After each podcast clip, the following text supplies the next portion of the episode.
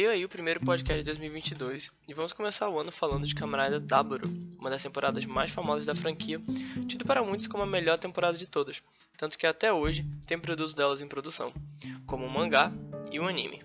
Comparando com outras temporadas, Daburo tem uma história bem simples e bem direta, sem muitos plot twists, e talvez seja exatamente aí que mora a beleza dessa temporada. O jeito que a narrativa se desenvolve é muito natural, e tudo isso deixa ela com um ritmo muito bom de ser acompanhado. A série foca na luta do detetive Hidari Shotaro e seu companheiro Philip contra os Dolphins. Esses Dolphins são pessoas transformadas em monstros após se aplicarem um dispositivo chamado Gaia Memory, que é uma espécie de pendrive contendo memórias da Terra. O que são essas memórias da Terra? Se você tem uma Gaia Memory com o tema Tiranossauro Rex, quando você se aplicar ela, você vai virar um monstro com os poderes do Tiranossauro Rex. E esses dispositivos eles são comercializados pela família Sonozaki, que é a grande antagonista da série.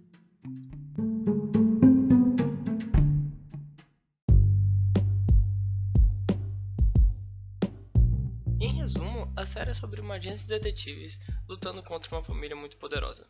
Como eu disse, a história é bem simples, mas assim como todas as temporadas de Kamen mesmo sendo simples, essa série carrega um significado a mais.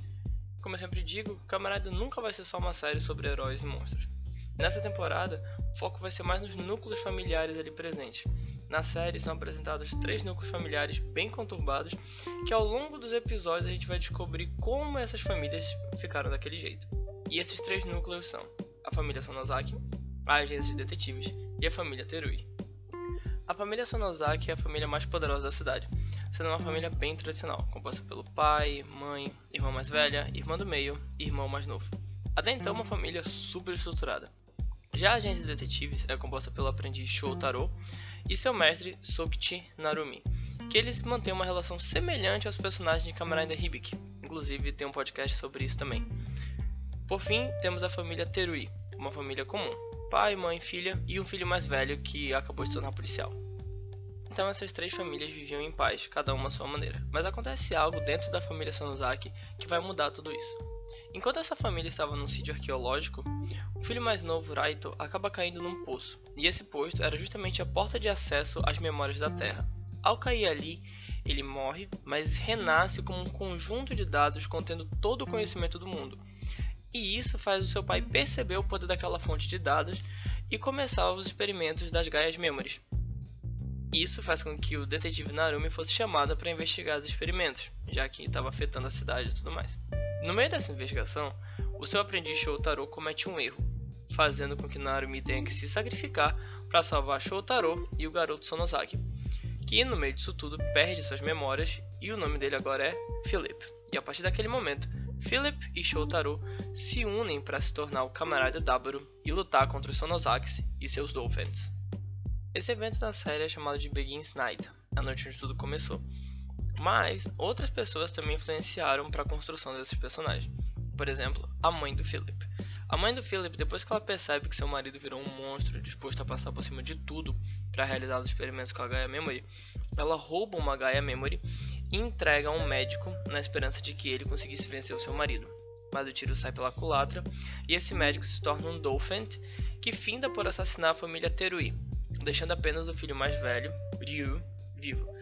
E o Ryu cresce com desejo de vingança, né, odiando todos os Dolphins, e aí ele, com a ajuda da mãe do Philip, se torna camarada Axel, o rider secundário da série, passando a viver guiado pela vontade de se vingar daquele Dolphin que tirou sua família.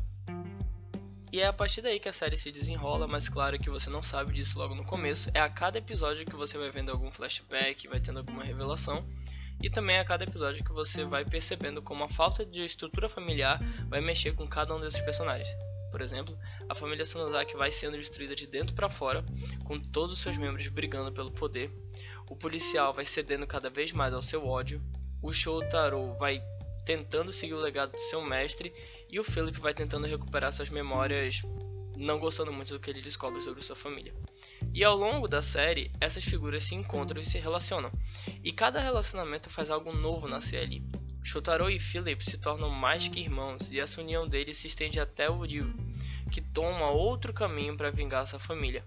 E justamente essa união deles também afeta os Sonozakis, que ao serem confrontados pelos Riders, são derrotados diversas vezes, não só por meio da luta física, mas meio que por meio da luta moral também.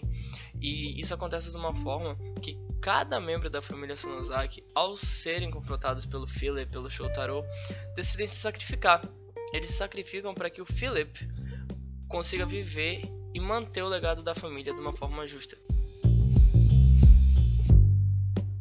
Acho que dá pra perceber porque essa é uma das temporadas mais aclamadas da franquia. Ela não tem uma história muito louca sobre a dominação mundial, nada do gênero. Ela é simplesmente uma história sobre família. Claro que ainda por ser uma série infantil ela vai ter as lutas e tudo mais, mas não é o foco da série.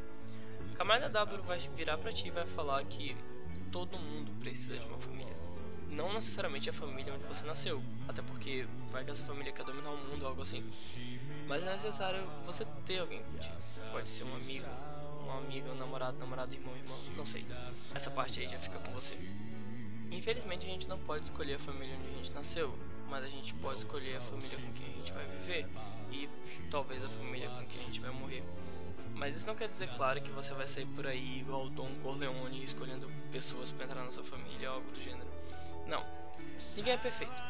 E essas pessoas vão chegar e vão sair da sua vida conforme for necessário.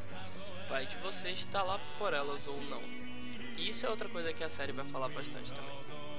A série vai te mostrar que não é só sobre aceitar as pessoas entrando na sua vida, mas também sobre aceitar elas saindo e mais ainda, sair da vida delas também. Não é algo fácil de se fazer.